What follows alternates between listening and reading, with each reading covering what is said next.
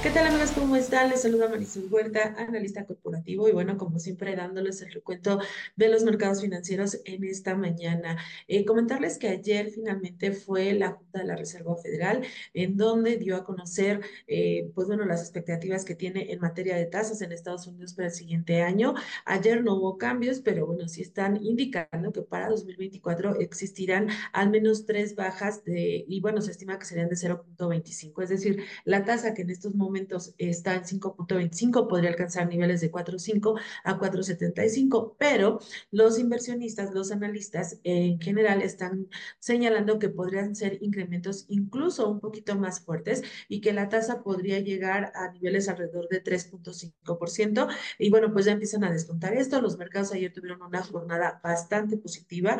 Esto ya está señalando pues lo que hemos dicho, el rally este, navideño. Eh, simplemente ayer habíamos dado un balance de cómo estaban los, la, pues las bolsas, cuánto habían ganado en el año. Y bueno, pues con el avance de ayer, simplemente el Nasdaq se ubica con un rendimiento del 40% y todavía nos faltan algunas semanas para que termine el año. Hay optimismo porque es un escenario que están descontando de que la política monetaria pues va a ser un poquito menos dura, que va a haber eh, este, la, la, parte de las tasas va a ir a la baja. También la FED dio a conocer sus expectativas de crecimiento para Estados Unidos. En el caso de Estados Unidos, bueno, pues sí está señalando eh, que va a existir un crecimiento de 1.4%, ligeramente menor al 1.5% de 2023, o sea, sí habría un, menor ritmo de crecimiento, pero, pero muy leve. En la parte, para 2025 es donde están esperando un crecimiento de 1.8%.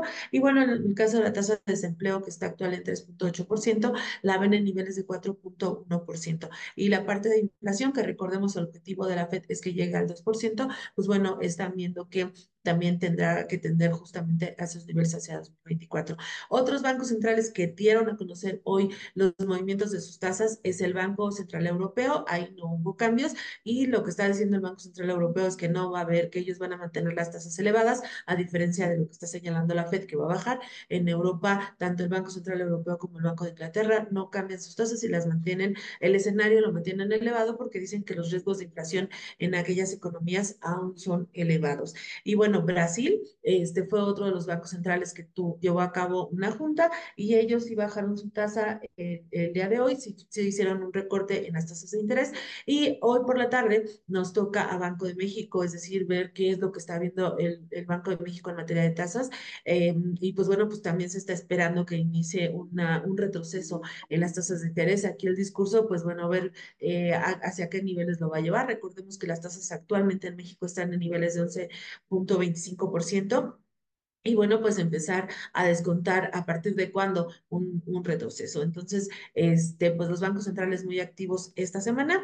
Y bueno, por otro lado, en la parte corporativa, solo mencionarles que Adobe está retrocediendo en el mercado, está cayendo cerca de 3.6%. Esto eh, por unas malas perspectivas que dio para 2024, pero sin embargo vemos que Adobe en el año ha tenido un avance del 80%. Entonces, bueno, pues seguramente va a tener un ajuste por estas presiones hacia 2024. En el caso de México, solo tenemos que Banorte está señalando que consiguió la autorización y para el siguiente año vamos a tener ya a su primer banco digital, que es el Banco Vineo. Recordemos que este es un segmento que está siendo bastante competido, la, la parte de los bancos digitales, que muy pocos lo están haciendo y sin embargo, pues estamos viendo bastante participación de, de otros bancos como New, como Walla, que están eh, operando en el mercado y que están avanzando de manera rápida. Y bueno, pues esto es lo más relevante en la parte de mercados financieros el día de hoy. Les deseo que tengan un excelente día.